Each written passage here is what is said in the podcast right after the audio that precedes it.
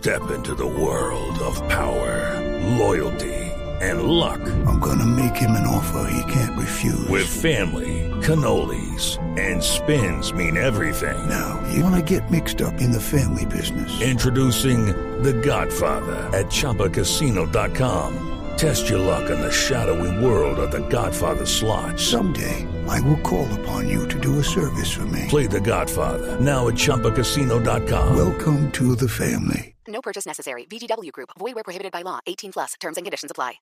Volvemos al panorama nacional. A esta hora se reabre el paso por un carril tras el accidente en la vía al alto de la línea en el departamento del Tolima. Información con Juan Felipe Solano. Se registra un represamiento lento que avanza paulatinamente luego de que las autoridades lograran remover una de las dos tractomulas que se siniestraron. La situación se reporta en el kilómetro 38 en la vía Ibagué-Calarcá. Teniente José Pineda, comandante encargado de la seccional de tránsito. En este momento ya se retiró uno de los vehículos. Otro vehículo, pues estamos acá eh, retirando la para poder retirar. El claro, sí tenemos, pero ahí estamos dándole manejo de tráfico y ahí pasó un carril. Las causales del accidente es que la, una tractomula la cual tiene sentido Calarcá, cada marca, pues parecer son dos condiciones de la vía.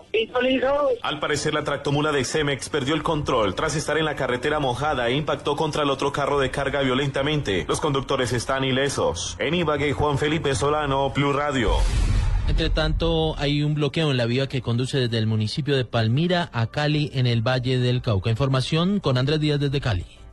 Más de 100 habitantes de la urbanización Llano Grande, la comuna 2 del municipio de Palmira, a esta hora impiden el paso de vehículos en la vía entre Palmira y Cali. Los manifestantes sostienen que las autoridades han hecho caso omiso a las denuncias sobre las acciones criminales de una banda reconocida como Los 300 que se vienen presentando en su comuna. Por eso decidieron bloquear la vía para exigir la presencia del alcalde Ritter López. Aida Lucía Escobar, vocera de los manifestantes. Desde el domingo pasado han hostigamientos, balaceras y pues la verdad lo que nos puso al y muy preocupados fue una balacera que se dio a plena luz del día 3 de la tarde en nuestro polideportivo, donde hay líneas invisibles, o barrios como Caimitos, donde la gente tenía que vender sus propiedades por un valor inferior a lo que dice el comercio y ha tenido que desalojar y abandonar sus casas.